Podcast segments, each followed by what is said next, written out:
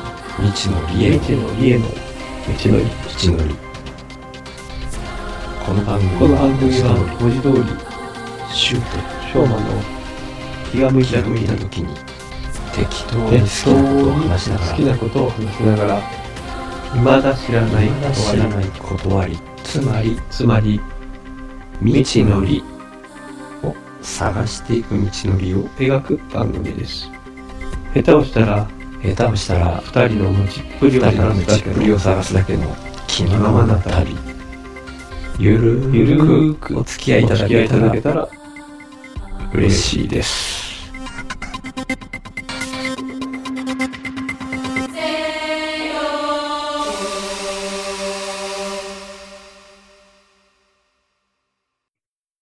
こんばんは聞こえ。ますあ、聞こえまーす。あよかったですいやー、嬉しいです。そうですね。久しぶりですね。この前は急にうんされてましたね。緊急配信。ちょうん、なんか、っとギリギリ間に合わなかったっす。あー、いやいや、全然全然。なんかね、もうどう転んでも考えが今、まとまらないフェーズに来てて、それこそ、今回その、回すために収録しましょうってしょもさんおっしゃってくれたみたいに、もう、な、なんでしょうね。卵が先か鶏が先かみたいな感じ。うん。ぐるんぐるん回って、なんか、そんな感じに行き着いちゃうところはありますよね。そう。今日もちょっと来客というか、それも森の彦映えっていうグループを作った人で僕 はいはいが自然な暮らしをするはいはいはい。きっかけの大きな転機の一つになった人でもあるんですけど、その人とも割とまあ深い話をしたんですけど、もうその人もなんか視野が広い人だから、うん。もう全部に意味なんてないよねっていうところまで行き着いちゃって、で、うん。視点もどっち側から見るかだけだし、正解もないし、みたいなところまで話しても、でもなんか自分のやりたいところをやるみたいなところに行き着いてはいるんですけど、うん。うん。そうね。うん。いや、わかります。その、なんか、結局その、結構、それを言ってしまうと、うん。結局そこで止まってしまうというか、うん。あの、ぐるぐるのまんまになるので、うん。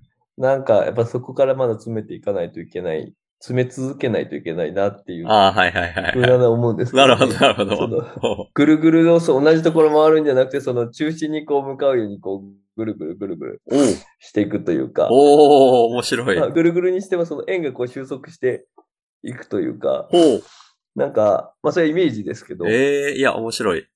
結局、うん、なんか新型オトナウイルスとかでも、うんこうまあ、全部、全部そうみたいな話になると、うん。うん、あ、もうこれ考えてもしょうがねえなみたいなとこになっちゃいますもんね、う全部。ん、うん。そうなんで本す当よ。本当に、うなんんかうん。本当に、それこそもう意味なんて何もないみたいに風に思えば、うん。まあ、それまでですし、うん。やっぱり使いどころ、そういう意味では、その、抽象度のちょっとこれあれですね。もう、結構面白い話にすでに入りつつある から、録音しておきまし録ょうか音。しましょうか。はいすいません、面白いです。 ええ。もっとじゃあ、はい。最初のあたりから話していきます。うん、もうなんか、どんな風な始まり方でもいいかな、みたいうなん気分ではいるんですけど。そうですね。で、うんまあ、さっきの話にうん戻すと、うん。まあ、あの、シュウさんがまあ最近おっしゃられてるように、うんこうなんか、ずっと、もうすべてのことがこう、二面性がそあって、う。うん。まあ、結局この 鶏、卵の話でうん、こう、ぐるぐるぐるぐるなっちゃうっていうのは、まあ往々にして、そうだなっていうふうには思ってて、うん。ただそこで、こう、じゃあもう考えてもしょうがねえ、みたいになったら、うんまあ、終わりなので、 終わりや。 いはいや、思考が止まっちゃうと終わりだと思うんですよ。思おーなるほど。 あそこまで。はいはい。考が止まっちゃうと僕は終わりだと 思おーってはて、いはい。やっぱ考え続 ける、あの、なんか、キーピングが大事だと思うんですよ。バランスをにしても、あー取り続けることと、なるほど。考え続けることと、僕の中でなんかあるのが、まあ、全然こういろいろ、なんかみんなみたいによく考えられるとか、集中して考えられる人だとか思ってないし、うん自分がいい人間だっても思っってないし。ええそれはいい人間ですよ。いやいや、いやい や、本当にそう、自分がいい人間であるとかっていうふうにも思って、うんえーないですし、バランスが取れてる人間だとも思ってはないんですけど、ああの、の、言い換えるとその、バランス、いろんなバランスを取り続けたいとは思ってるし、うん。いい人間、まあ、いいというか、誠実でいたいとも思ってますし、うん。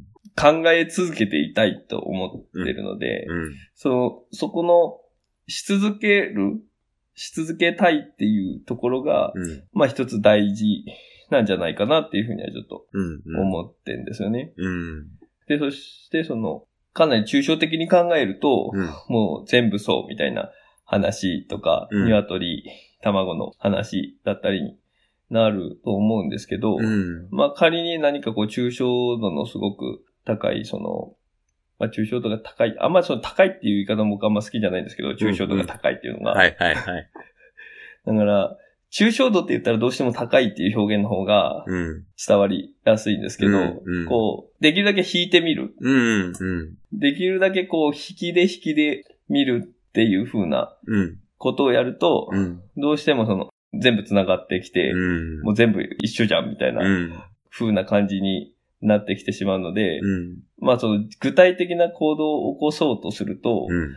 なかなかそこに結びつかなくなると。うん。うん。うんだから、そういう意味でもうん。考えるときにはできるだけ引いて、うん。で、行動するときはできるだけ近づくうん。っていう風に、ここもバランスかなと。うん。近づくか、うん。引くかの。うん。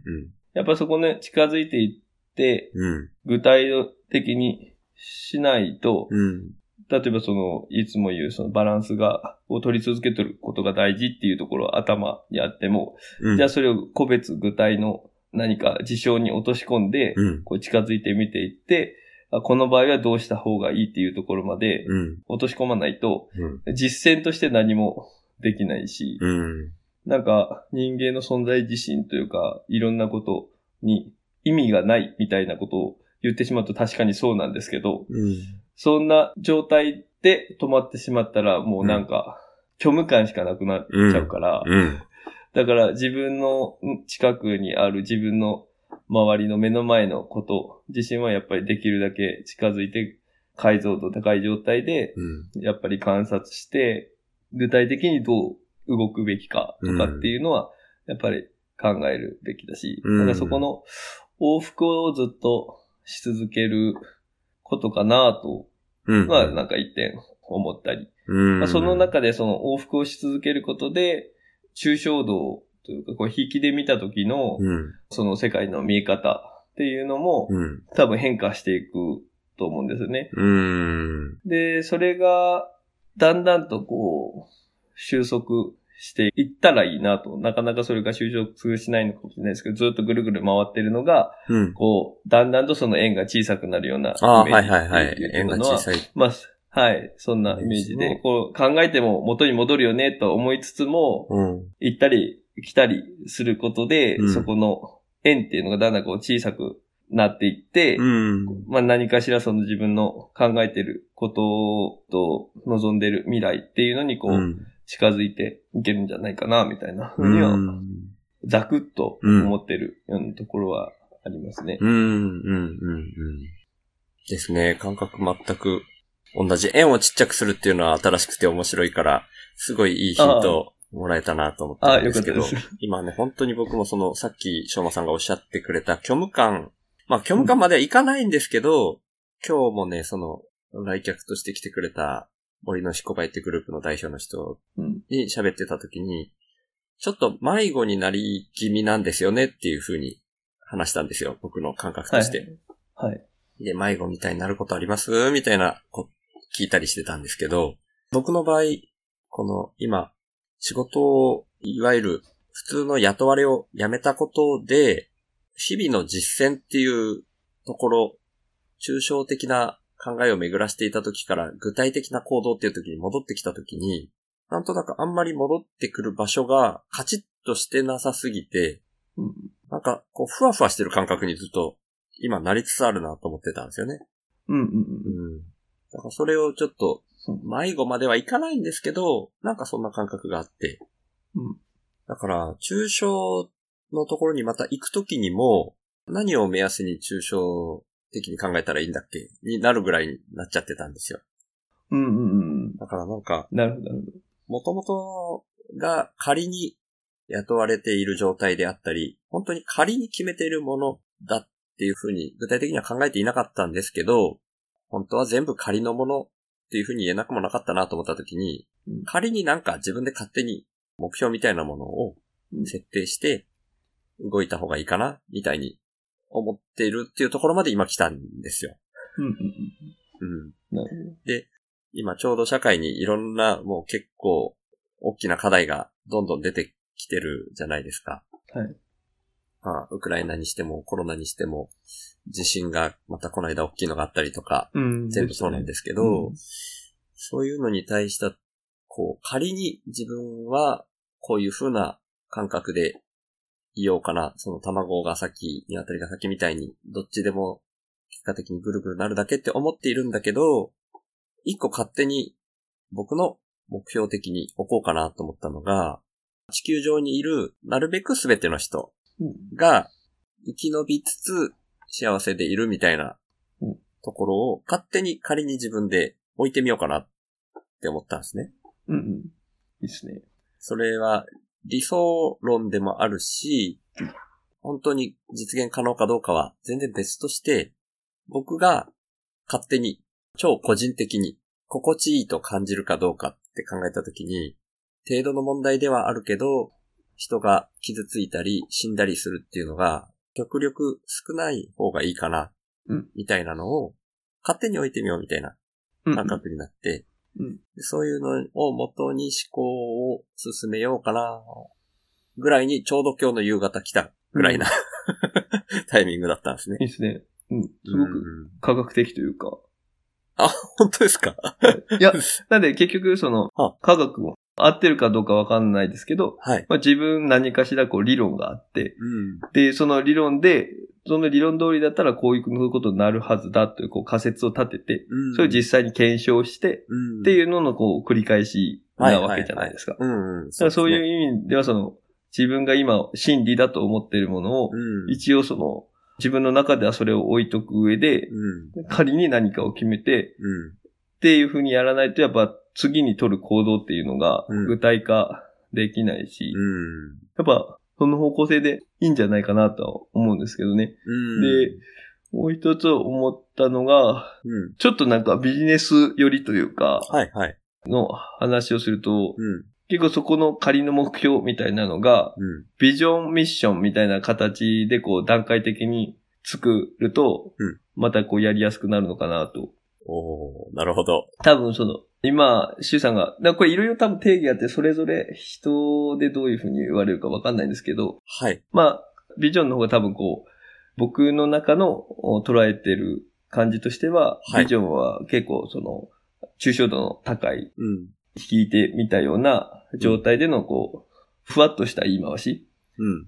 もう本当に一行ぐらいのうん。どういう世界にするとか、うん企業が掲げるやつで、ミッションがそれの、そこを目指すための、うん。ある程度その具体的なうん。使命というかあ、ーやるべきことみたいな。はいで、またそれからこう、それぞれ具体的に、じゃあ、どの部署がどういうことでそれを実現するんだっていうので、うんこう全部具体化していく。まあ、それはもうだいぶ結構生産的なというか、うん。システム的な考え方ではありますけど、うん。なんかそこの段階的にそういうのをうん。だから、人生理念ですよね。周さん、人生理念がそれに当たるのかなと思うんですけど、ビジョンみたいなのに。うんそれで、えっと、その時々でそのミッションというか、具体的にどういうことをやっていくかっていうのは多分変わってもいいし、うん多分ビジョンはブレちゃ、あまりブレるものじゃないとは思うんですけど、うんそういう段階的に何かを仮置きするようにすると、うん。またこの発想が広がりやすかったりするかもなっていうのは、ちょっと少し思いましなるほど。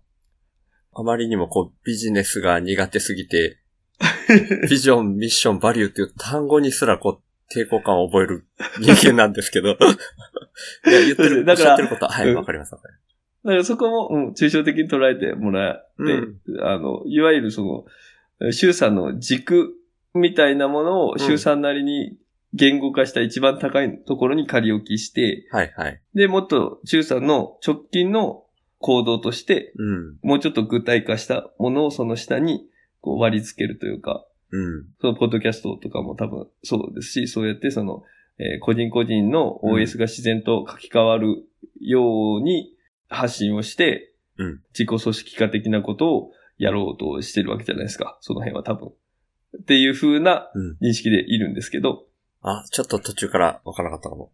発信をして自己組織化的なことをやるっていうのが、自分を拡張する的なイメージでおっしゃってますかね。拡張っていう意味合いとはちょっと違うと思うんですけど、はい、はい。まあそうとも言えなくもないかもですが、ああ、いやいや、そうのん、しょうまさんの意図が分かった方が。僕この世界がそのちょっと前に言葉に出したような、うん。。自己適用型複雑系システムだと思ったんですよねあ、 それまだ、全然分かってなくて、ごめんなさい。 いえいえ。うん。で、その自己適用型複雑系システムっていうのは、うん。この世界は全体的にこうシステムとして、まああるんだけども、うん。その世界、環境が、うん。その中に入っている個別のうん、それぞれが自由勝手気ままに動く個別のものに影響を受けると。うん。だから、こう、言い換えれば、もう人間ですよね。それぞれの人間が自由勝手にこう、動いて、うんまあ、その結果、その環境に影響があると。だから個々人のアウトプットが環境に影響を与える。で、その環境は、それで変わるし、さらにその環境から、その各個々人も、うん。また影響を受けるあーっていう風。な形で、はいはいうん。うん。うん、そこがもう全部繋がってて、うんその全体としてシステムになってるっていう風に思ってて、うん。で、その時に自己適用型っていうのが各個々人がそれぞれの OS を持って、その OS に従って、うん。今目の前のことを適応的に、今いる環境の条件下で自分の軸に沿って適応的に動くと。うん。こうした方がいいっていう。それはまあそれぞれ自由なわけで、うん。で、それがこう自己適用的に進んでいくっていうのが、うん。まあ人間のざっくりした振る舞いかなっていう、そこがもうこう複雑すぎて、うん。結局読めないような状況だと思うんですけど、うん。で、シュウさんがこう、やろうとされているのは、その、アウトプットが先っていうことで、うん。個人が OS? うん。その OS が結構バグってると思うんですよね。その今の環境から、環境からのインプットを受けて、うん。こ個々人の OS がうん。バグりつつあるというか、おう。バグが入っているような状態。おう。まあ、バイアスがかかってるとも言うなるほど、なるんほど。ですかね。うん。そんな状態になってて、うん。そこのバイアスがかかってしまってることで、うん。環境に歪みができてしまってるのかなと。で、そこの個々人の OS が、うん。至極必要十分うん。な状態でクリーンアップされてるというか、うんそういう OS で個々人が動けば、うん。そこから環境自身が変わっていく、世界が変わっていくうん。っていうことが、うんまああり得るっていうのが、周さんとか深井さんがこうおっしゃられてるようなことなんだろうなっていうふうにうん。思ってて、うん。で、個々人っていうのは、うん。なんで、その今言ったシステムでは、その何か中央集権的なところが制御してるわけじゃないんですよね、中を。うん。個々人がそれぞれのある OS、うん。何かの判断基準に従って自由に動いた結果、うん。環境が変わって環境からもフィードバック受けて、うんみたいな形で進むので、うん。周さん自身がこう OS を磨いて、うん。その OS 自身を、こういう OS があるぜっていうのを、うんこう主さんの周りの人に、こうポッドキャストとかこう発信することで、こう働きかけることで、うん。その OS を感染させるじゃないですけど、うん。伝播させることで、うん。いろいろ社会全体に影響が戻っていく。うん。で、そこのまた社会からこう影響が来て、でうんまたそれが広がったりだとか、うん。うん。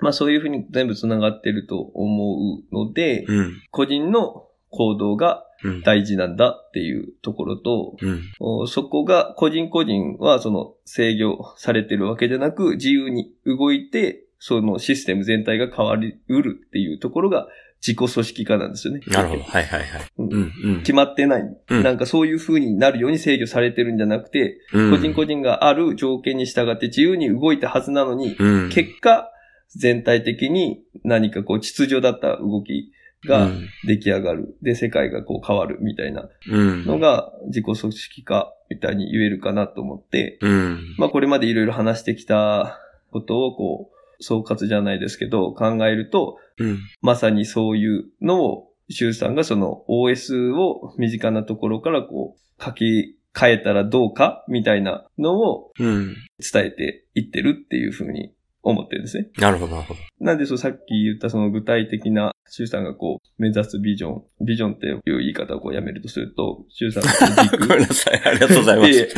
えいや、言葉は大事な んで、その、あの、ジュウさんのこの人生理念だったり、その軸だったり、はいいうものに紐づいていく、この具体的な活動として、うんポッドキャストだったり、うん。で、どういうふうにやっていくとかっていうのを、こう、具体的にうん。紐づけた形で、まあうん仮に、で、そこでまた目標があってもいいと思うんですけど、うん。そんな感じに考えると、うん。活動として、うん。なんかふわふわというか、うん。具体性が増しやすいのかなみたいな、うん。思ったっていううん。うん。感じですね。うん。うん。うんいや、さすがですね。もう、すごく、分かっていただけてることが嬉しいんですけ ど。ただ、なんでしょうね。今聞きながら感じたことっていうので言うと、もしかしたら僕はそのバグっていう風にあんまり思ってないかもしれないなと思ったんですね。聞きながら。うん。そこに、僕が思っていたことが、今、しょうまさんの口から聞いたから湧き出てきたのかもしれないんですけど、うん。今まではバグってなかったけど、バグが入ってきておかしくなってきたっていうよりは、うん。ただ、人の数が増えるスピードが、んスピードって大きくなったって言わないですよね。スピード早く、が早くな上ったがりすぎた上がかり。すぎた、早くなった。うんうんうんうん、早くなりすぎたり、数自体も大きくなりすぎたっていうような可能性を思っていて、うん今までには、それがなくても勝手にこう、病気で死にやすかったりとか、うん。そもそも上で死ぬ人も多かったりとか、うんいうので、顕在化しなかっただけで、人間だけが快適に生きられる状況っていうのが、今の地球の課題を作り出してるっていう意味で、その視点での話なんですけど、うん。バグというよりは初めて現れてきた問題みうたいにん。思なっるほてどなるほど。いや、いるかそもうしでれすないね。ですね。その、僕もその表現がバグっていうのがちょっとうんあれだったんですけど、バグって言ったのが、その、うん今、まあ人間としても、世界としても、まうあん好ましくない未来がこう見えつつあるような状態で、うんそこをなんとかするっていうところが、あの、まあ一つの目的だとすると、うん。プログラム的に言ったら、そこをこう達成することがうん。仕様なわけなんで、まあ、そういう意味ではうん今のこの方向性っていうのが 一種のバグみたいなことになるので、まあ、ちょっとバグっていう表現をしたんですけど、まあ、ただ、なるほど。今その、そういう式のもうちょっとこう引いた感じで、シュウさんがこうおっしゃられてた感じで言うなら、僕もその人間の動き自身は、それこそ自己適応型に進んできた結果であって、別に何かしらこの予期せぬものが入ったっていうふうには思ってないんですよね。うんうんそれ、それぞれもそれはこう、なるべくしてなったぐらいには思っうんてて、うん。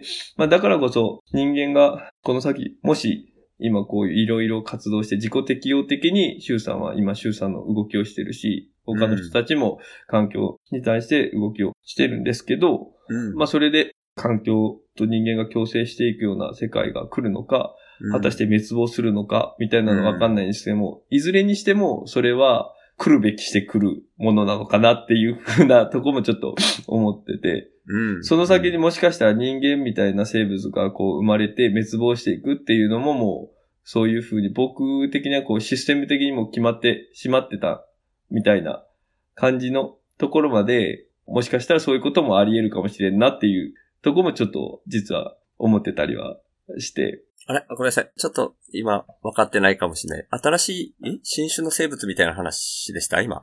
ごめんなさい。そうですね。まあ、新種の生物っていう話というかは、まあ、人間が知能レベル的に、まあ、ここの地球から行くとはい。高いんですけど、はい。まあ、人間がこう生まれてきて、こういろいろ技術発展させて、またこうどんどん進展させて、で、それの結果環境が壊れてっていうのにもどうにか対応しようとして、いろいろこう適応的にこう人類が進むとしたときに、はい。結果それで環境と共生できるような未来になるのか、うんはたまたその全滅してしまうような未来になるのか、みい。たいなところはわかんないんですけど、うんうん。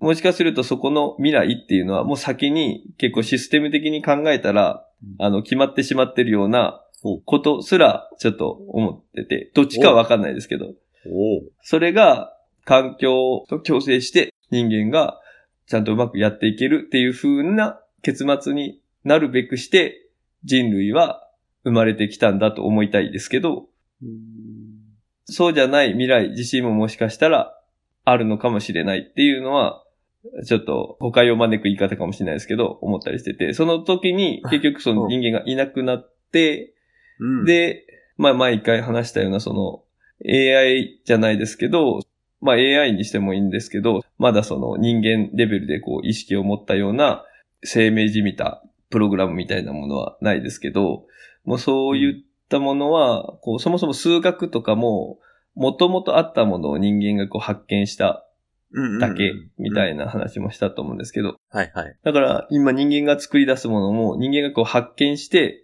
で、それが実際こう生まれてくる、うん。きたっていうのはそう人間がいて、人間がいたがゆえにそれがこう出てくるっていうことで、実際この生命体的なものじゃなくてこう人間が生み出して、そいつが人間がいない中でも何かしら営みを続けるっていうことももしかしたらあり得るかもしれないなと思ったりとか、ちょっと話が発散しすぎちゃいましたけど。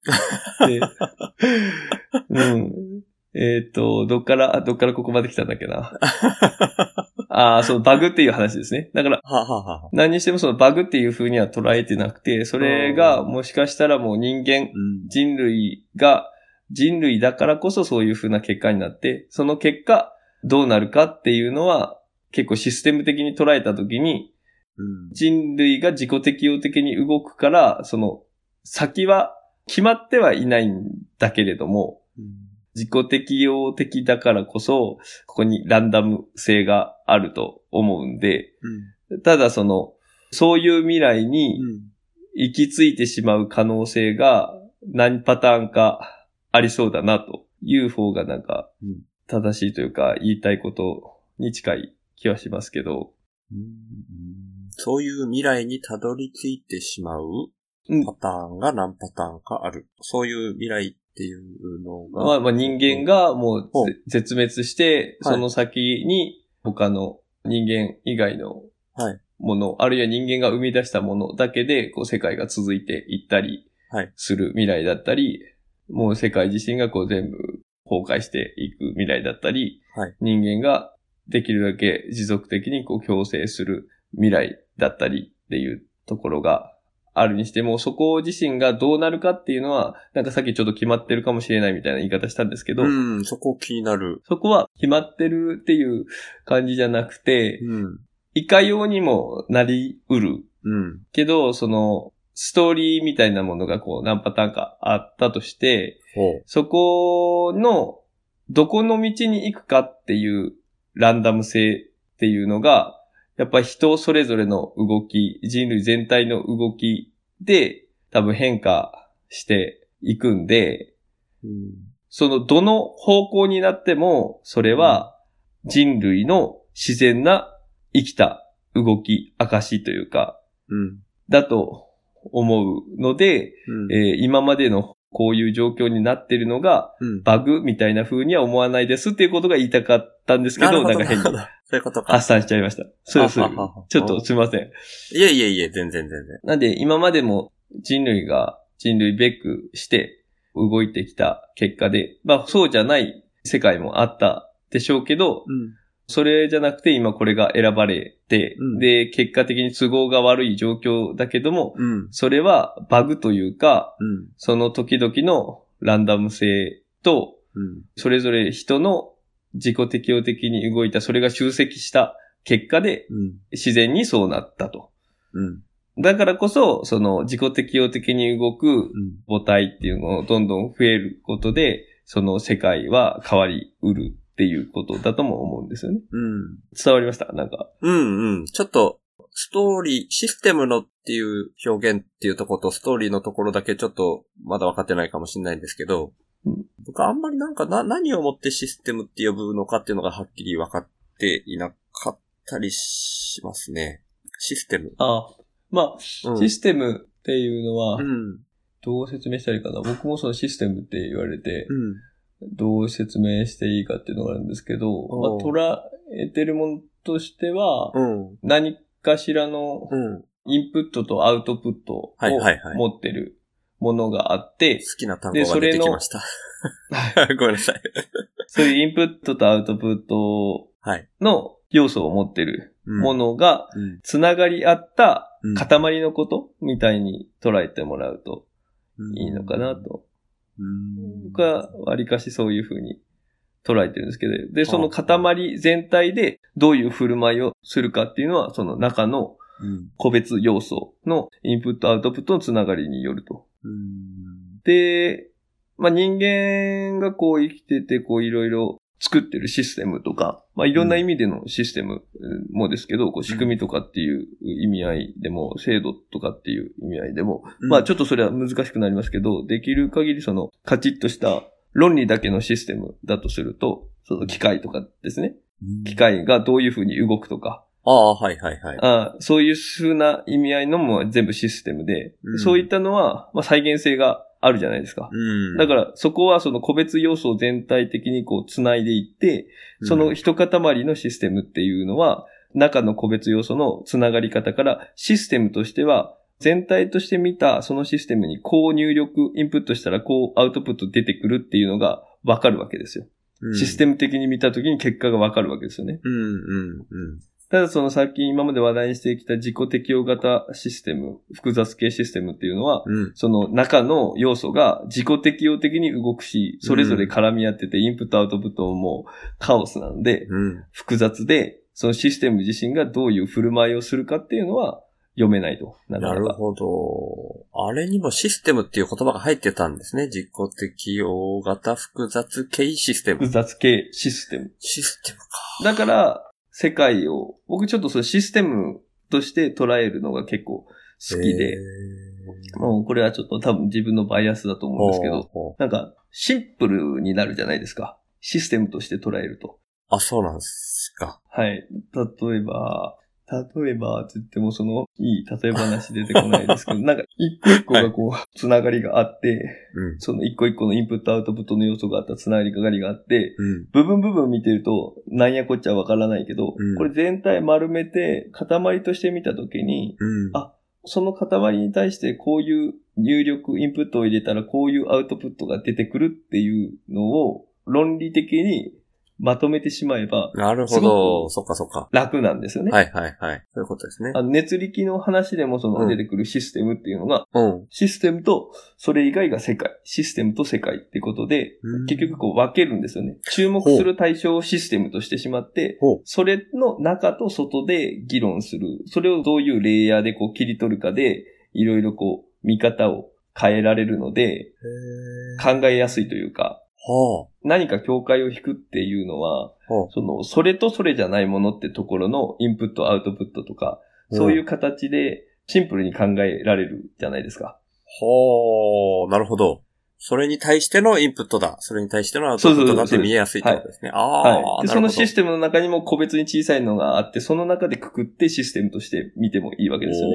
人間、個人個人もシステムなでる、ほど。うんで、その全部システムがこうフラクタルになってるわけですよ。うわーそういうことか。で、いう風にはいはい。捉えると、ん。抽象化しやすいからかもしれないですね、好きなのが。なんかそうするとこうんう、いろいろ物事が捉えやすいので、ん僕はこの世界っていうのも結構システム的に捉えがちで、なるほど。だからそういう風な全体の一番こう大きいスケールのシステムとして考えた時にうん。どう入力したらどうなるかっていうのはそれはもうわかんないというかそれ自体さっき言った自己適応型複 雑系システムみたいな形でうん。いくと外からの入力とかっていうのもあり得るとは思うんですけど、まあ、うん。注目すべきは中で、人間それぞれのうん個別の動きとそれぞれの入力、出力、インプットアウトプット。うん、そ、れがその人間の群として出来上がっている社会的な環境に対してうん。影響を与えて、その社会からまた人間それぞれもフィードバックを受けるっていうような、そこでのシステムなるほど。がうん。何かしら振る舞いをどういうふうに振る舞うっていうのがシステム的に決まってて、うん。うんた、だ、その機械とかを制御するみたいに単純な話じゃなく、うん。個々人がそれぞれの、そこにまた OS があるので、うん。それがまあ好き勝手動いた結果、うん。っていうことで、こう、ランダム性がかなりあるし、うん。でそれ、が集積した結果、環境が変わりうる、社会が変わりうるからうん。、うん。で、それがどういう社会に変わろうと、どういう結末を迎えようと、それはそのシステム的に捉えたときに、うん。人間が、人間として生きるその人間全体のそういう流れなんだなっていうところで、それはどの方向に行っても自然なことなんだなっていうふうに言えるとは思うんですけど、 それが、うん。それがう、んその環境と共生できる未来にうん行く、行ったらいいなっていう個々人のうん、うん、 OS があるので、うん、その OS が広がるっていう行動をしている方々がいらっしゃるから、うん、そういうのがこう広がっていって、うんそっちの人間的な方向性、自然な方向性、うん一つの自然な方向性に行くとうん。嬉しいですよねっていう風なうんう、んちょっと感じで思ってる。いやー、すごい、すごいですね。わかりやすかったです。 あ、本当ですかうん。解像度が高いですからね、しょうもさんの。僕から見たらですけいど。やいやいや、全然全然、もうたまたま。いいや、やいでやもここら辺の考え方に、ある程度こう慣れてるのは、本当に僕の中では忘れもしないほう、シュウさんがアウトプットが先ってこはいの道のりではいおはいっしゃられた瞬間ですよ。僕はもうあの時は電気が走りましたもん ね。本当ですか。いやー、ただの偶然のような。ただ思いついたことポンって言っちゃったみたいな記憶しかないんですけど。アウトプットが先でこう中央集権的ななんかうん、バイアスを入れずに、こうう自己組織化的にこう広がっていくみたいな、んあ、の辺の話を聞いたところで、うん。僕はその、あれを聞いてたから自己適用型複雑系システムみたいな話を、うん。あの、文字を聞いたときに、うん。あ、絶対こういうことだって今みたいな話をお思いついたんですよ。はあ、本当ですか。まあだからう、んその自己適用型複雑系システムっていうものが実際どういうものかっていうのは違ってる可能性ありますよ。あーのは な るほもう本当に、本当に僕が、えそういうことなんですね。それの、はいシュウさんの話聞いて、たまたまその単語聞いて、はいこれだっていう風にひらめいたのがあ、その、今話してきたことで、なるほど。でも、まあ、ちょっと調べた形だと、その自己適応型複雑系システムも、はいまあ、そんな、あの、変な捉え方してないなって感じなんで、うん。多分まあ、話はずれてないとは思うんですけど、うんうんうん。なんか本当自己組織化と、アはいウトプットが先とうん、自己適応型複雑系システムみたいな、うんところの要素から、うん結構自分の中でまとまったなっていうのがあって、いやー、嬉しいなうんーでも、まあ、万が一、ものすごく博識な方が聞いていらっしゃった ら、こういうことっていうのがうんああって、そこ違うよとかあったら、万が一あったら教えてくださいって言っときますね。 そうですね。そうですね。でも本当に適当なことしかやってない。 いやいやい全部思いつきなんで。や、うん、いやいや、それで言ったら僕の方がもう相当そうなんで。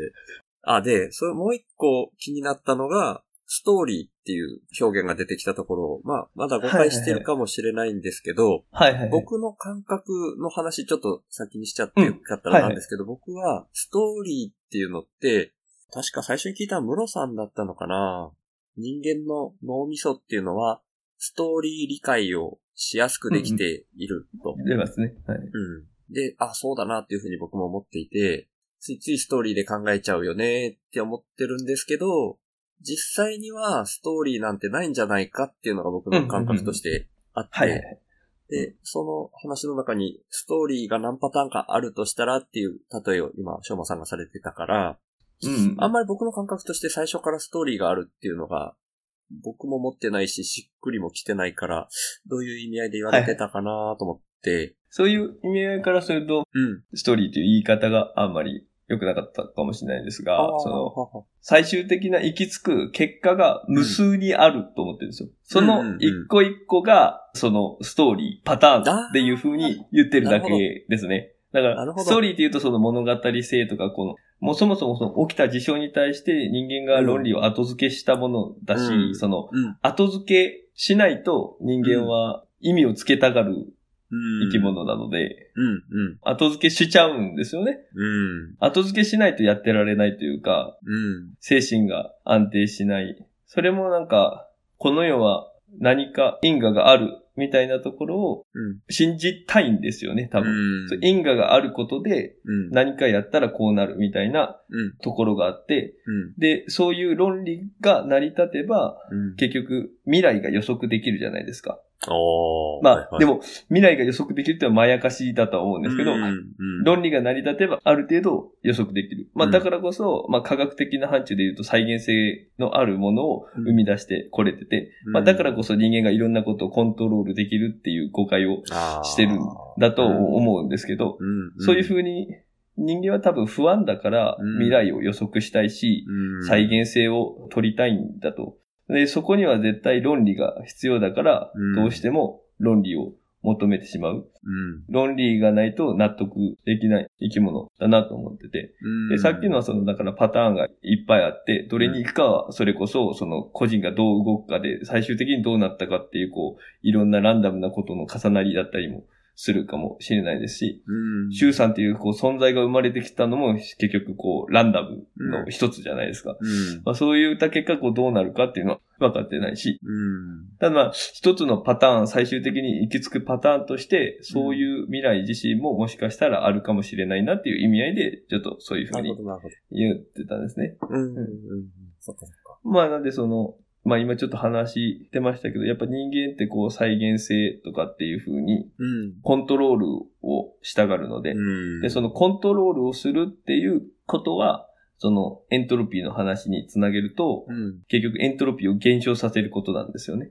うん。コントロールすることっていうのがそれと同義になるので、はい。はい。人間は生きてるだけで、ゲントロ、えーゲントロピーじゃ ない、エントロピーはい。を、 エントロピーを減少させてしまう。うん。となると、エントロピーが全体で増大をするっていう考え方があって、これもシステム的な考え方ですけど、うん。どこかでエントロピーの減少があったら、どこかでそれ以上に増えないといけない。だから人間がエントロピーを減少させれば減少させるほど、何かコントロールしようとすればするほど、うん。他でそれ以上にエントロピーが増大しないといけなくて、うんそのエントロピーが増大するっていう歪みが、うん。いわゆるその不確実性の増大ってことになるので、うん。何かが崩壊したりだとか、うんどうなるかわかんないとか、そういったところがバタフライエフェクト的にうん。どっかで起きてきても、まあそりゃそうだよね、みたいなうん感じの考え方ができるのかなっていうのがちょっとこの前のうんうん。話で。うん。そのエントロピーの話が、あれなんですよね。自分の中でも、まだなかなか整理がつきづらい、はいはい。うーん、迷子になりそうになるきっかけでもあって、はいは生い。きているだけで人間っていうのはエントロピーを減少させるものなんだ。うん。で、それでバランスを取るっていうところがどんな風なのかっていうのがなかなかイメージしづらいっていうのが、今の迷子のポイントなのかもしれないなと思ってるんですよね。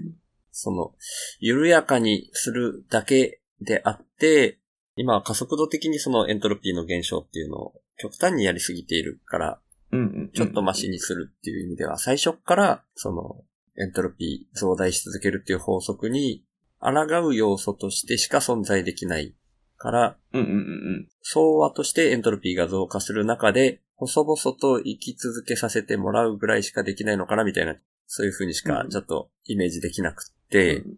で、エントロピーを減少させて生きていくみたいなイメージの中で言うと、人が摂取して食べていく野菜だったりとか、生き物であったりとか、うん。そういうところと人間の数みたいなバランスでいったときに、人間の数の方が多すぎるから、そこを一番いいところに戻そうっていう話と紐付けたがってる自分がいるなと思ったんですけど、うんうん。考えてみたら、生命って全部そうそう、全部そう。エントロピー減少させてるんですよね。はい。はい。 だから、そこが僕多分迷子なんですよ。なんか、生き物を食べて人間が生きていくみたいな時に、ほどほどにしようみたいなのを、何をほどほどにしようっていうところが、僕今あんまイメージできないな、みたいなのをちょっと聞きながら思っていて、あーそうですね。ほどほどの話は本当難しいと思いますし、うん、人間以外の生物もそのエントロピーを減少させるっていう方向性と言いつつ、ただその生きてるだけうん、で行くと、ん結局そこでバランス感情を取れてるので、バランス感情というか、人間が本当だったらエントロピー増大していくけど、うん、エントロピーを減少させる。うん、そうずっと増大していくのをこう巻き戻してずっと生き続けてるっていう風なうん、形なので、うん。人間とか生物が生きてる、そこ単体単体では、エントロピーはその部分で増大してて、単体単体でも増大してるうん、人間自身は、はい、はい。例えばこの、エントロピーが人間がずっと増大し続けたらもう腐敗して死んじゃうと。うん、で、その動きは止められないんですけど、うん、止められないというか、止まらないんですけど、うん、えー、なんで言い換えたんだ。えっと、その、食べ物を摂取するな り、エネルギー摂取して、うん、人間の中でのシステムとして、増大したエントロピーを減少させるわけですよ。うん、代謝で。うん、だからそこは、その人間的にはこう、そういうふうに生きてるだけで、うんで、熱を排熱してるので、うん、熱を排熱してるというか、ざっくり言うと、その人間がそのただ生きてるだけでこう減少させてるっていうのは、うんその人間はもうその場でこのエントロピーの増大っていうのをうん。やってるので、単体で。うん、だから人間が生きてるだけで減少してるってことには多分なんないと思うんですよね。おう他の生物も含め。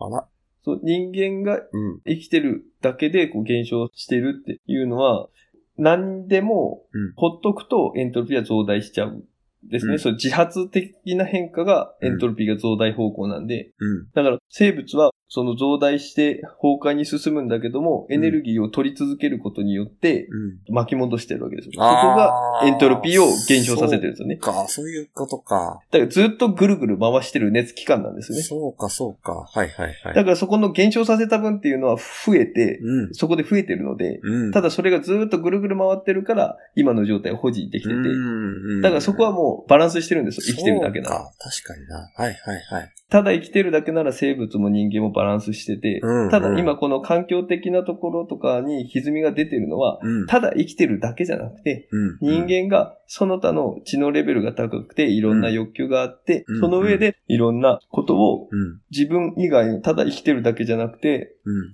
コントロールしたいっていう他の余分なところをやりすぎてるがゆえに、うん。そこは人間がこう作り出しているところなので、なるほど。そこの影響が環境の方に来てうるーん。んですよね、。そこの現象分が。うん、うん、うだと思うんですよねん。。なるほど。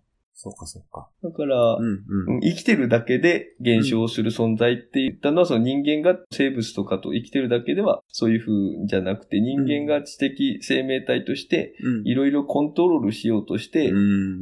技術を発展させたりだとかう、ん、うん。して、えー環境側にこう歪みがいってる部分がうん。できてるから、それはその人間がこう増殖しすぎてるっていうのも、うん。まあそれはいろんな欲望ゆえの話なので、ちょっとそこのバランスは難しい話ですけど、増えすぎたのかっていうのはそのうん。生物としてそれは正しいのかどうかとか、よくわかんないんですけど、うん、うん。だけどなんかそういう風に捉えていいんじゃないかなっていう風にうん。思いますね。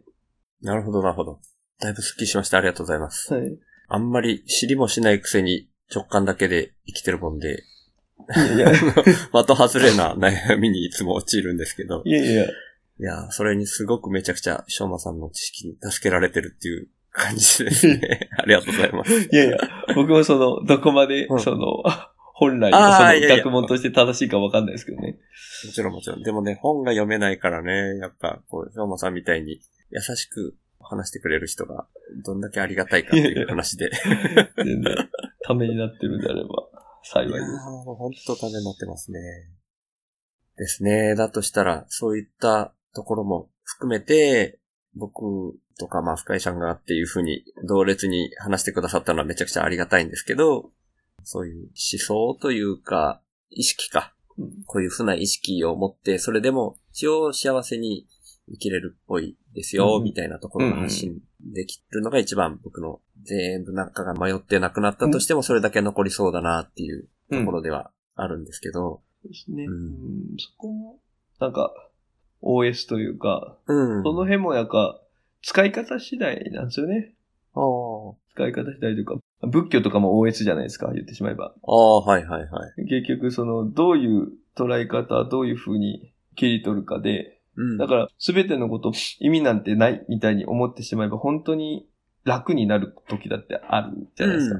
うん。うん、追い詰められてて、うんい。やこんな全てのことに意味なんてないんだって思えることで楽になる時だってあるし、たうだんその、そういうふうにこう、多分苦しい時、いろんなことがあって苦しい時じゃなくて、うん。普通に生活してる中で全てに意味がないみたいなところに全部考えてしまうと、うん。えいちゃんもうどうだっていいじゃんみたいなうん虚無感だったりうん。っていうのは多分違うから、ポイントはポイントで、そこの考え方みたいなのをこう、どううまく自分が生きていくのに、こううんバランスよく適応させるかうん。っていうとこだとは思うんですよね。使いうん方というか、うん。それもバランスですけど、まあ難しいところですよね。うん、だうからんなんか、いずれにしてもこう何か一つのものにこれが絶対真理だみたいなものはやっぱり持つとおかしなことになっちゃいそうだなっていうのは。うん。で、ただまあその自分が今一番信じれる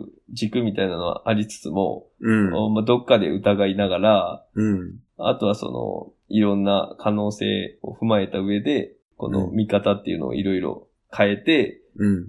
自分の生きる上でうん。楽に生きれるだったり幸せに生きれるだったりっていうところをうん。メンテナンスするというか、うん。自分なりに。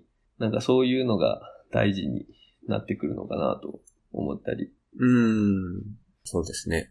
だから、僕も最初にちょっと出させてもらったみたいに、仮に置うんく課題としですて、よね。そうのん人が生き延びられるみたいな表現をしたっけな自分で言っといてちょっと忘れたんですけど、でもそこに最近やっぱり、その人口が、人口問題っていう言い方でも、そういう表現もありますよね、確かね。うん。ちゃんと調べ直してないから、自信なさげに言っちゃうんですけど。僕も僕もあんま り。で、それをですね、要は環境、環境問題うんまあ、温暖化であったり、そういったところの原因として人口問題がどれだけ絡んでるかみたいなところは、まあ知識のなさも手伝って、わからないはわからないんですけど、うん。シンプルに、やっぱり人間だけがもし増え続けたとしたら、そりゃ地球上の資源なり、うんバランスはね。地球の大きさも固定されてる以上は、それでは持たなくなるっていうのは目に見えているから、そこはいずれ何らかの形でぶつかるよねっていうふうに僕が思っているので、ビビりだから、あらかじめそれに対する自分なりの答えみたいなのを多分持ちたいと思ってるんだろうなうんって思い始めたんですよ。うん。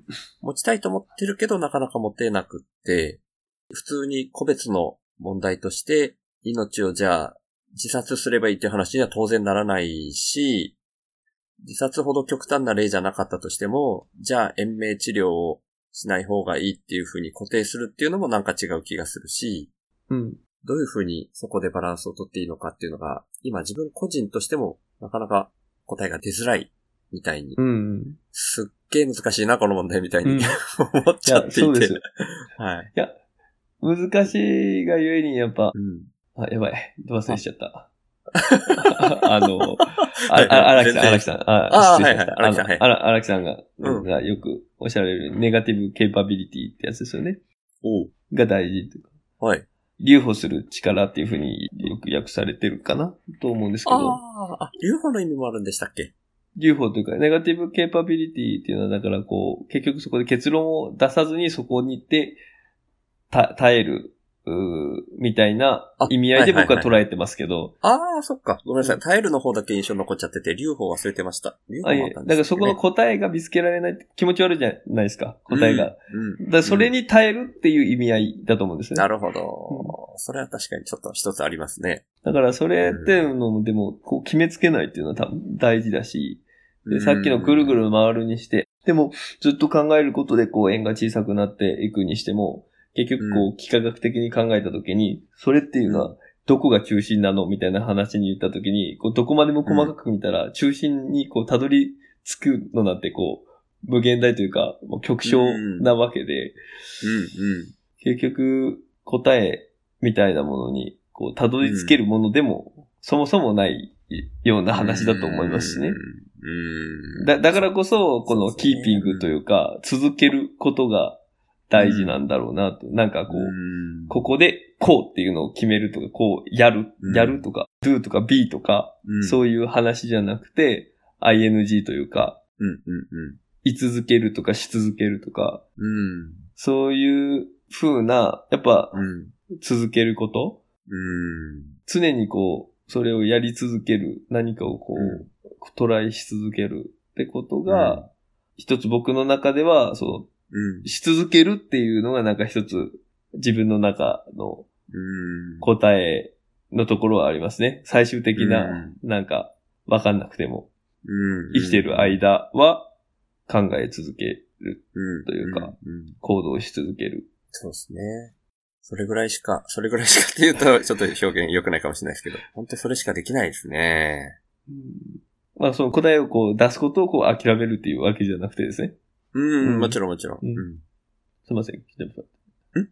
ああ、来てしまって。なんか、ちょっと喋ろうとされてた。ああ、いやいやいやいや、別にそんな、大して、 具体的なのが、これだってあったわけじゃなくて、すげえ迷いながら言おうとしてたから、何を落としてたか今出てこないぐらいなんですけ ど、その、OS? はい。として、その、僕がただアウトプットが先っていうことで、一応出すアウトプットとして、僕自身が今すでに出してるつもりですって言っているのが、意識を伝播させるじゃないですけど、うん。アイディアとして出すだったり、うん意識を人に伝えるう、みたいなところを言ってしまっているもので、それに対しては全く答えがないな、みたいなところが、居心地が悪いんでしょうね、それこそね。うん。うんそうででもそれに耐え続けていくうん。っていうのがネガティブケイパビリティですもんね。はい。言い言いづらい。ネガティブケイパビリティ。な、何を話そうとしてたかな。あー、ごめんなさいね。あ、いえいえ、なんか、なんか思いつきで。はい。ああ。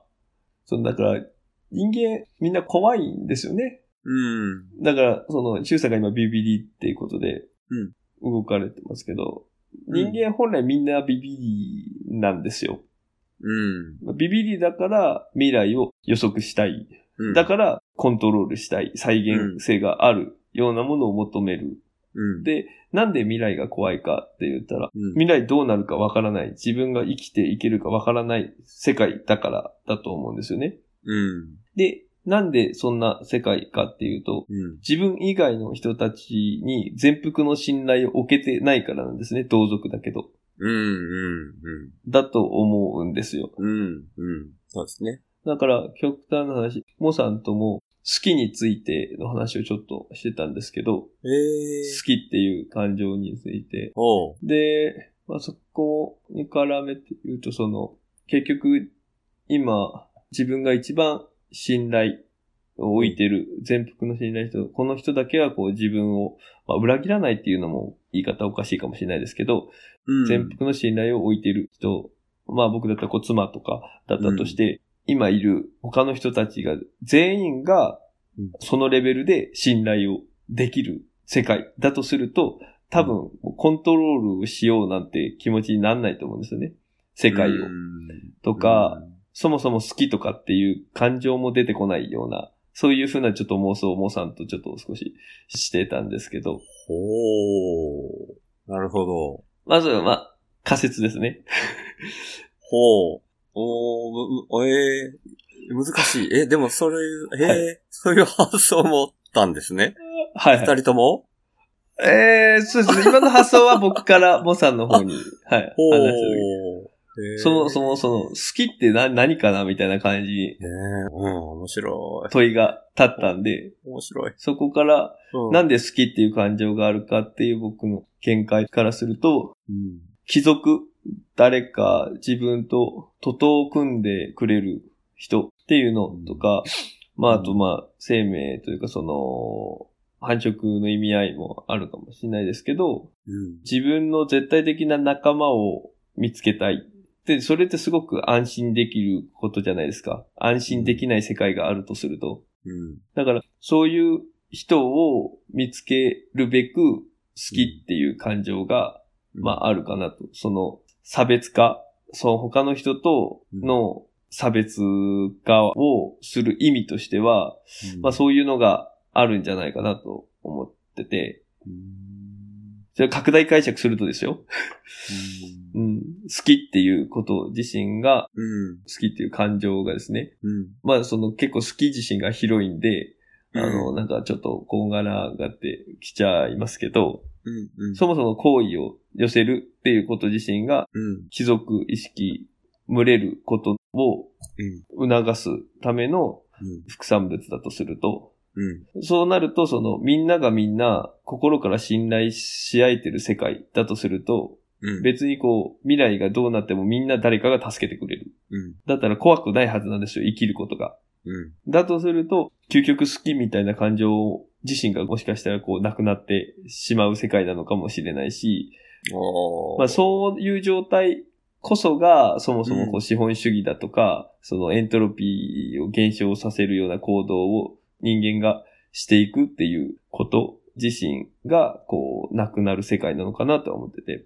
まあそれはかなり究極の世界でそういうことにはなり得ないとも思ってるし、なってほしいとも思わないんですけどね。うん。その好きっていう感情がこうなくなればいいみたいにも思わないし、それがあるがゆえ、それが人間だし、人間の愛すべきところだとも思うので、うん。なんで、ちょっと話が少しそれましたが、まあその意味合いからすると、なんかあった時に助けてくれるっていう仲間みたいなのがうん増えると、うん。すごく安心できる世界。うん。そうなると、何かをうん。奪ったりだとか、うん溜め込んだりだとか、うん。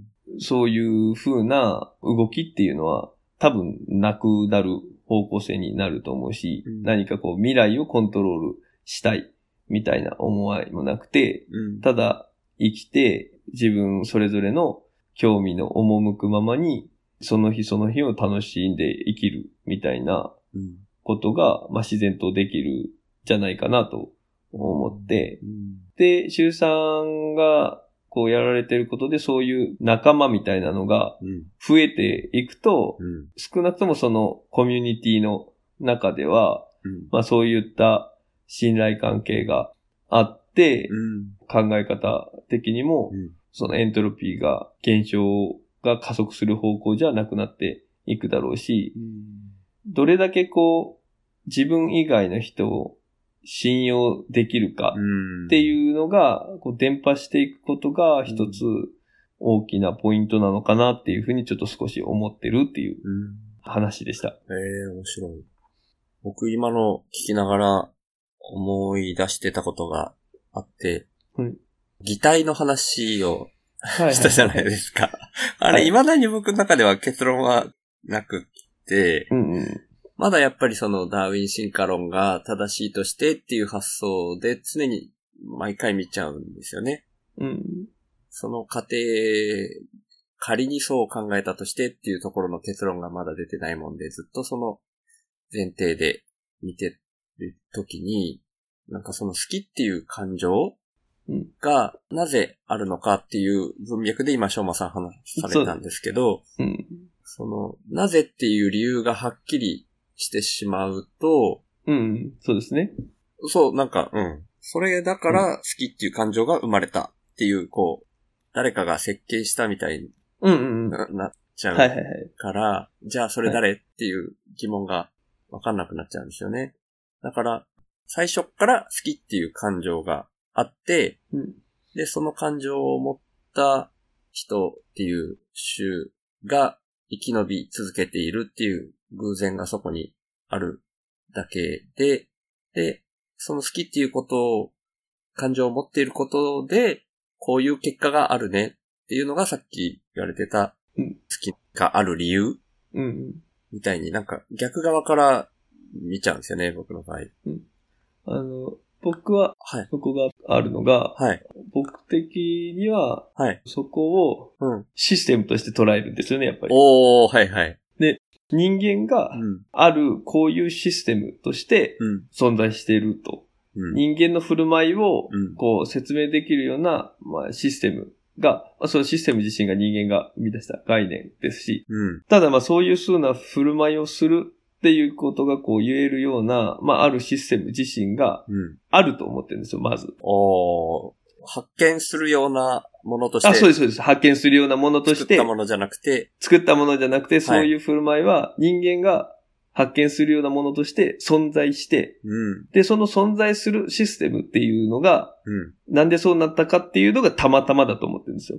おー、面白い。なるほど。でそういうシステムがたまたまあって、うん。で、そのシステムとしてそのたまたま出来上がってるものが、うん。人間が論理を後付けすると、うん。生存、より生存しやすいようにうん。作られてるというか、たまたまそういう風にこう収束していくっていうことが、より生命体としてこう、生きるように設計って言ったらちょっとあれですね。そういう風に形作られていく。自己適用的にそれこそ形作られていくとするならば、うん。より群れてできる限り生きれるようにっていう風になるように、こう、システム的にうん作られていくと。で、そうなった時に、うん。じゃあそういう風に促すときに、こう、情動、心の心拍数の胸の高鳴りだとか、そういう情動が体の体感覚として現れて、うん。えーそこで副産物として好きっていう風な、なんか感情なるものの感覚を人間が感じると。うで、んその感覚に人間がただこう好きっていう風な名前を付けただけみたいな。なんかそんな風な感じで捉えてて、うん。そもそもそのシステム自身はうん。たまたま出来上がった。でもそのたまたま出来上がったって言っても、うん。例えばそのエントロピーがこうどんどん増大していくっていう一つの理論があるうん。とすると、うん。それにまあ似たような感じで、ヘルムホルツエネルギーとか、この前ちょっと話しましたけど、な、なんか言われてましたね。えっ、と、エントロピーが増大する方向で言い換えると、ヘルムホルツエネルギーは、うん。えっ、と、減少する方向性が、その方向性なんですよね。自発的な方向性。で、そのヘルムホルツエネルギー、あ、ヘルムホルツエネルギーって言わない方がいいかな。自由エネルギーって言うんですけど、おうはいはいはい。で、その自由エネルギーがこう減少する方向っていうのが、だから自発的な方向性になるんですよ。へ熱力学的に。で、ほうその自由エネルギーが減少する方向にー。、お脳の推論が進むだったりとかっていう風な文脈をどっかでちらっと聞いたことがあるのとか、脳のす、んもうもう一回いいですかの脳の推論。脳脳のシステムがこう何かを推論するときにう、ん、うん。自由エネルギーができるだけこう小さくなるようにシナプスとかがこう改変されていくようなイメージですかね。まあ 難しいな。えっとえっと、まあ、うん。ざっくりイメージを言うと、うんなんでその自由エネルギーが減少する方向にうん。行くことが、うんまあ、この世界がこう自発的に動く方向性だとするなら、は人間あ。がうん。ある程度こう、生き続けるっていう方向性はうん。人間が考えたりとかして、こう、生き続けたりとかする方向性っていうのが、うん。自由エネルギーが減少する方向性だと思うので、うん。それが自発的な動き、自然な流れだとすると、うん。そのシステム的にそういう風に人間が長く生きるようなシステムにこうなっていってもおかしかないなっていう風に捉えてて、ちょっと途中からついていけなかったな。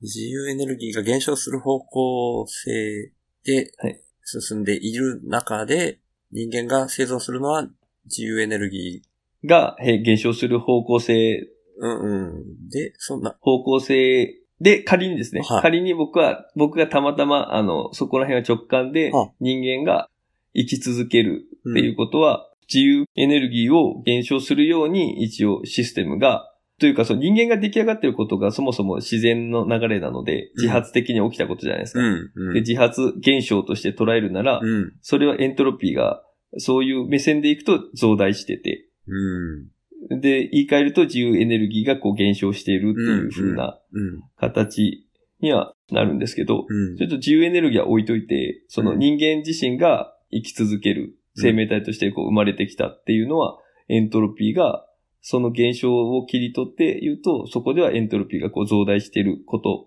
うん。だと捉えると、うん。人間がこれまでその人間のあるシステム、人間を形作る振る舞いを説明するようなシステムなるものがあるとして、うん。たまたまあるとして、うん。それが形作られていくっていうのは、そのエントロピーがこう増大する方向。うん。だから自然に勝手に形作られてはうん。いくからこそ、そこをこう出来上がっているものはたまたま出来上がってるっていうふうには言うんですけど、うん。今人間が生き続けて、これまで長い間生き続けている以上、うんそこにより適合するように、うん。自然とシステムがこう変わっていってると。うーん、難しいな。なんか、うまく説明できないですね。うーうん。ん。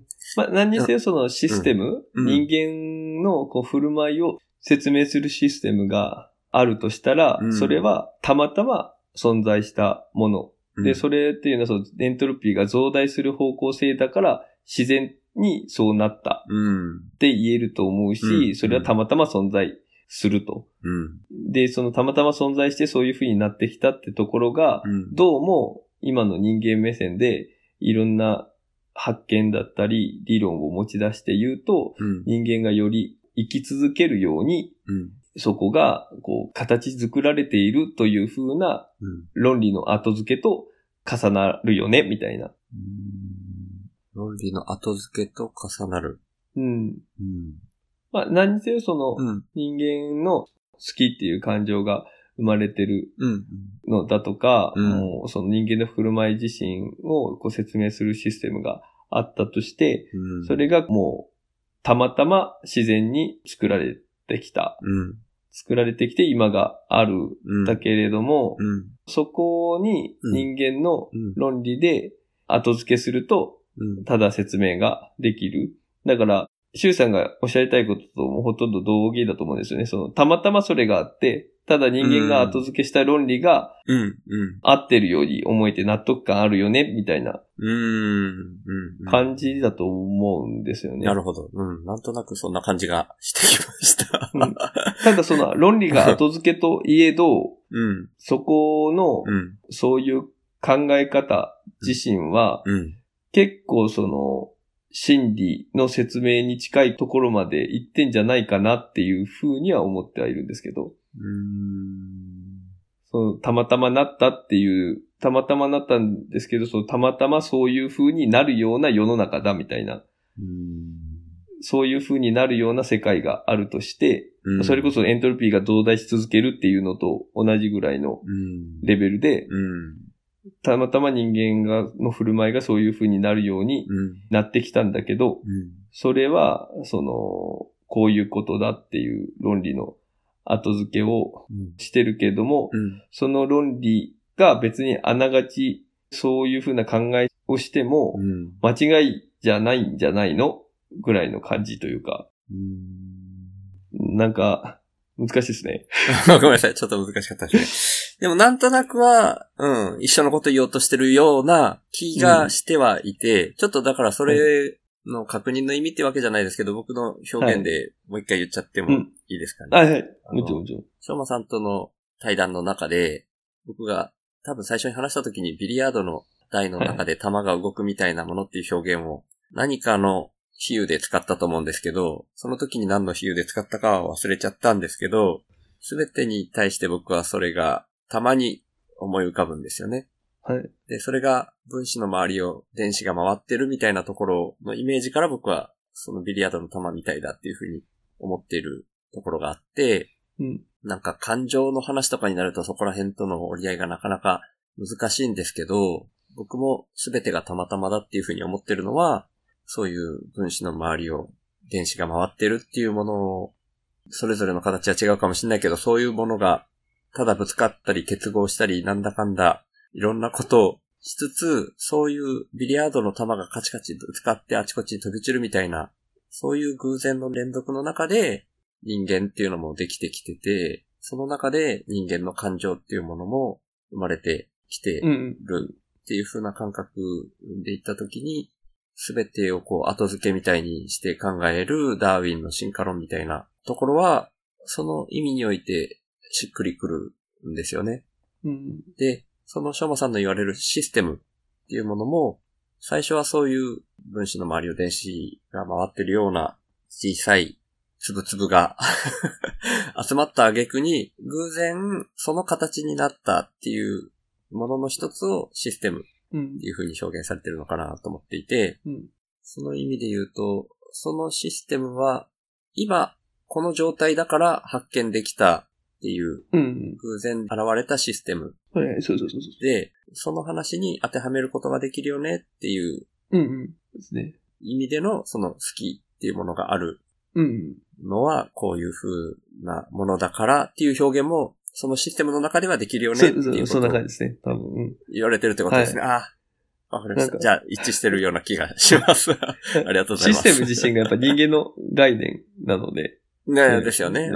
だからうんそこ自身をシステム的に見たときにそういう説明ができる。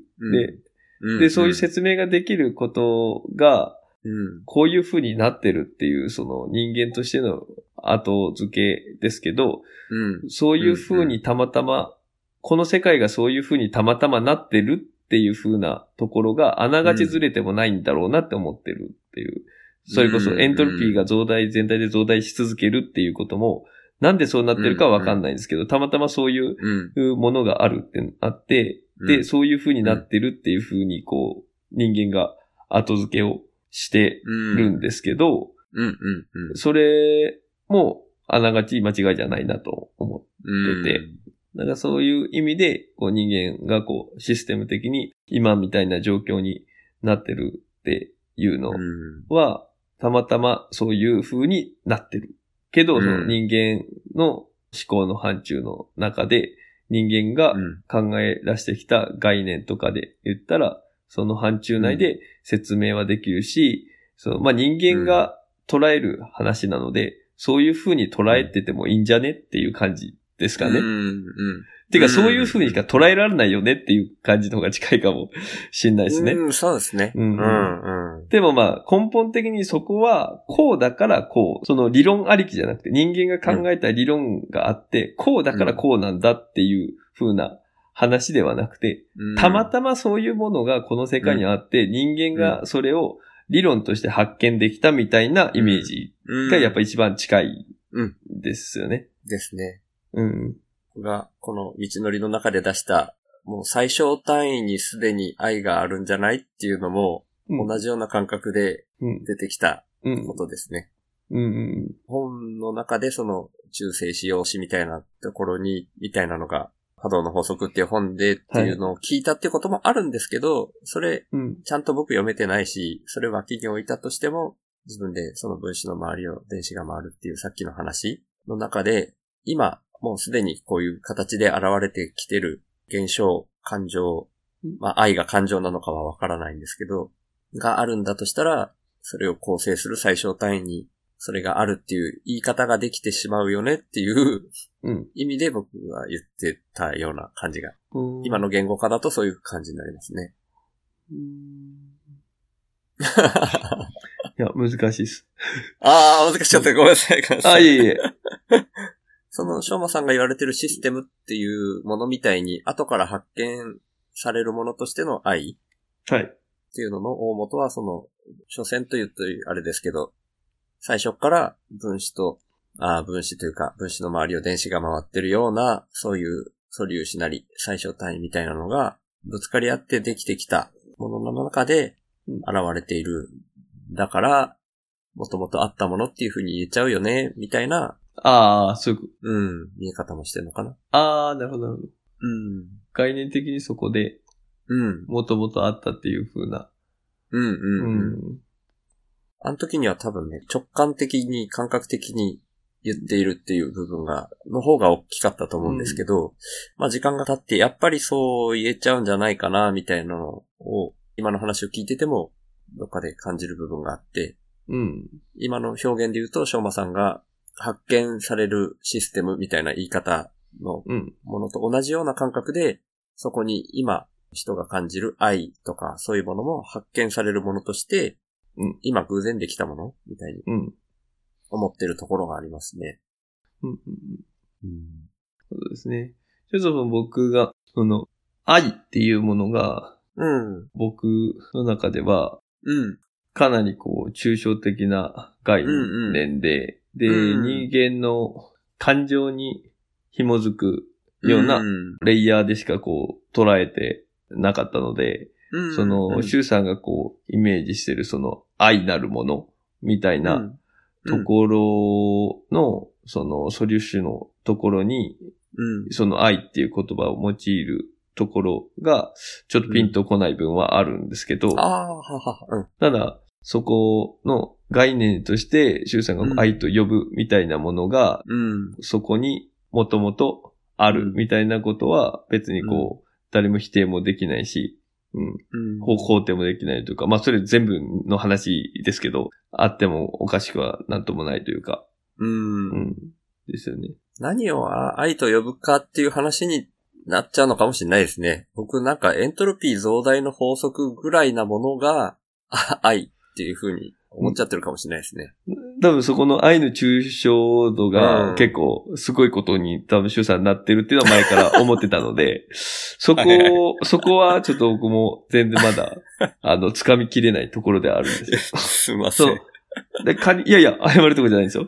あ の、なんでその、逆に言ったらなんでそれを愛と呼ぶのか、その素粒子みたいなところに、うん。その感じてるものを、うん。エントロピーの増大とかこう自然な流れうん。に愛という言葉をなぜ使われるのか。うん。そこが気になりますね。ただまあ、うん。その、うー人間としてこう生活してる中で、いわゆるその、愛と言ったらそう、みんながこうイメージするようなうん。レベルでの、レベルというかその、そうみんなが使うようなうん。スケールとか範疇での愛っていう表現うん。にも、そこのアナロジーがあるというか、うん。似てる部分があって、うんその、説明するのに、その言葉がうん。一番、周さん的に適切だなと思われたからってことなんだとは思うんですけど。うん。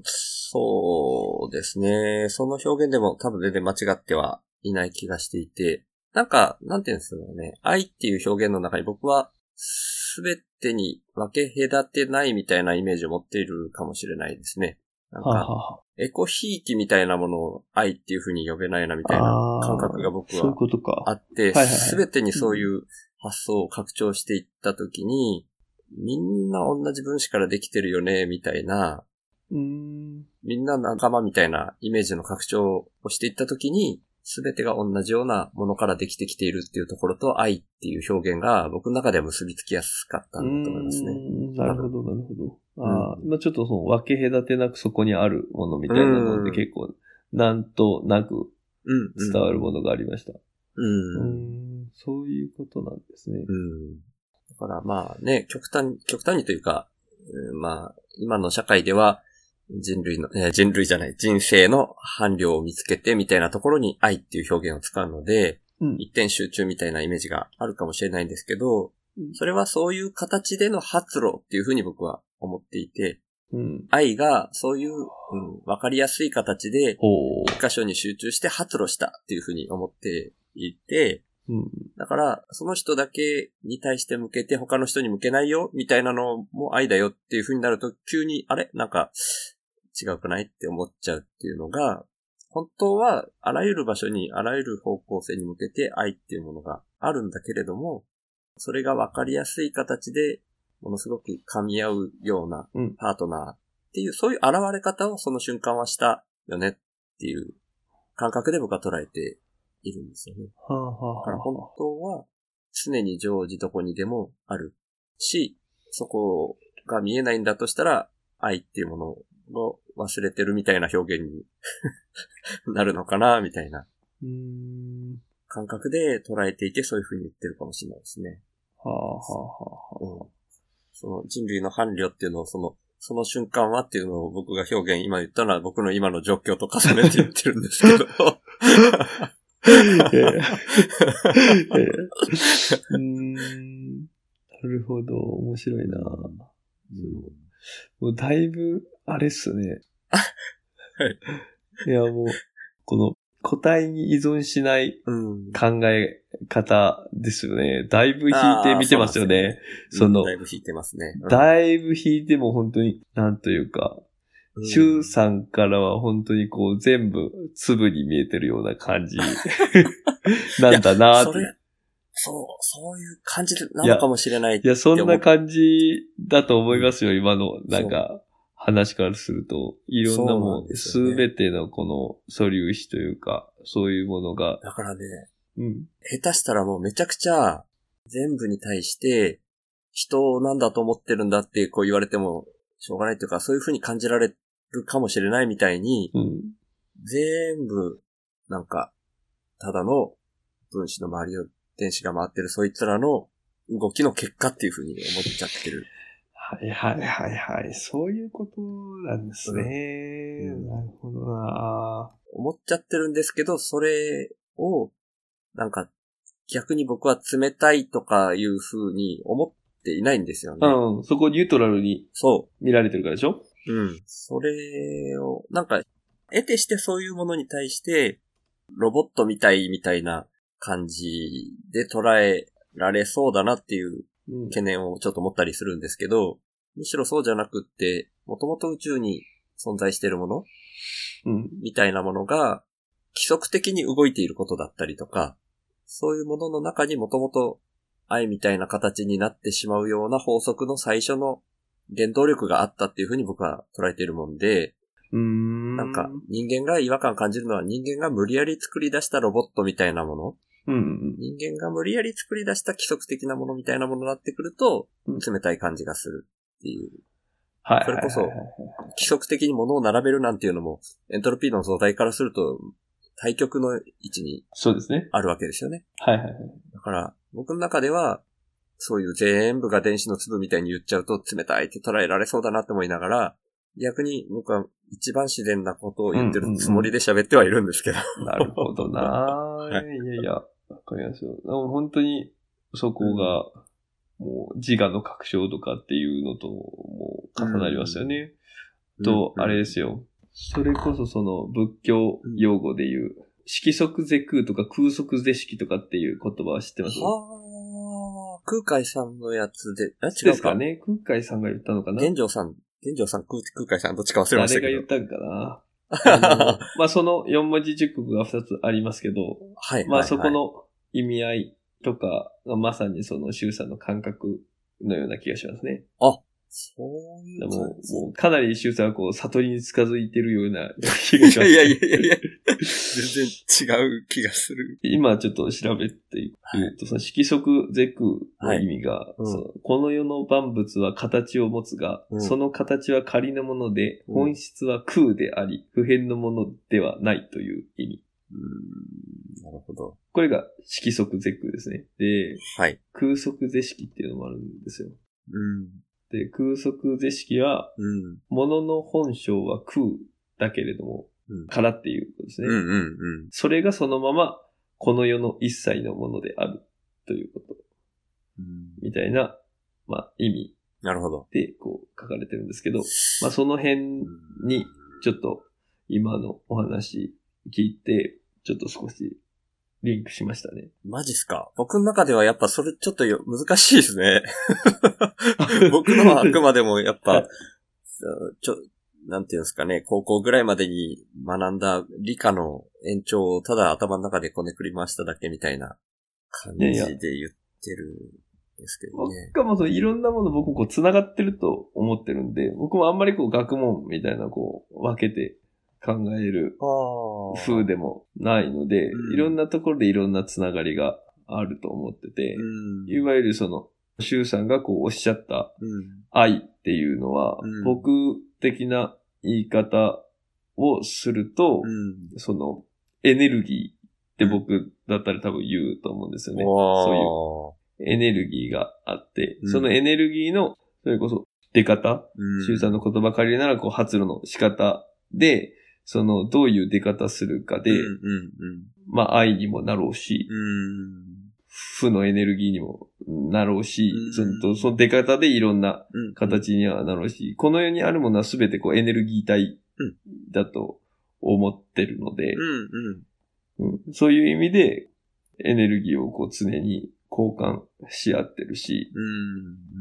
っていう風な感じ、イメージは持ってるので、うん、だから、シュウさんがおっしゃられる愛みたいな、最小単位の愛みたいなのは、うん。エネルギーっていうのはこういろんなこのスケールで、それこそ切り取り方で見れますけど、うん。それの、まあ、最小単位があるとするんだったら、うん。そこにあるエネルギーみたいなうん。うん。イメージですね。うんうんうん。そうですね。そういう言い方でもしっくりきますうね。んなんで、まあ、それからすると、そう結構やっぱ物理とかそっちのうん。領域の話であるけども、うんまあ、そこら辺のなんか考え方っていうのはさっきのその仏教用語あたりにも若干関連する部分であると思うんですよね。なんあ、かそうですか。あそのまあ、もうこれも思いつきですよ。その本当にへ。ーその、これまでこう、うん頭に入ってあ。うんきてるいろんなものがこう、勝手に繋がって適当なことを言ってるだけあーなのでい。やいや。うん、ただ、そこら辺も結局、その、かなりこう、仏教、ロジカルなので、んそういう一つ科学的な知見からのうん一つの考え方にいってる、もしかしたら影響を与えてるかもしれないし、まあ、それはわかんないですけど、うんうん。なるうほど。ん。あの、有意識みたいなのは、はいはい。なんとなくちょっとそさっきの話とは別で、そういう風うにん捉えるっていうところはありますけどね。うん、まだそう、有意識とか、荒屋敷とかいろいろ、あそこら辺はまだ勉強できてないんで、あんまよくわかんないですけど。あ、いやいや、僕も古典ラジオで聞いたレベルでの話ですよ。えーうん。そんな感じですそんなね。感じですね。すいませんえー いやー、でも楽しかったです。やっぱり面白いです。翔いや吾いさやんとの話は。 ありがとうございます。いやいやいや。本当に楽しかったです。はいはい。うんじゃあ、今日は大体こんな感じで、はい。はい、終わりたいと思います。はいはい。じゃあ、ありがとうございました。ありがとうございました。あ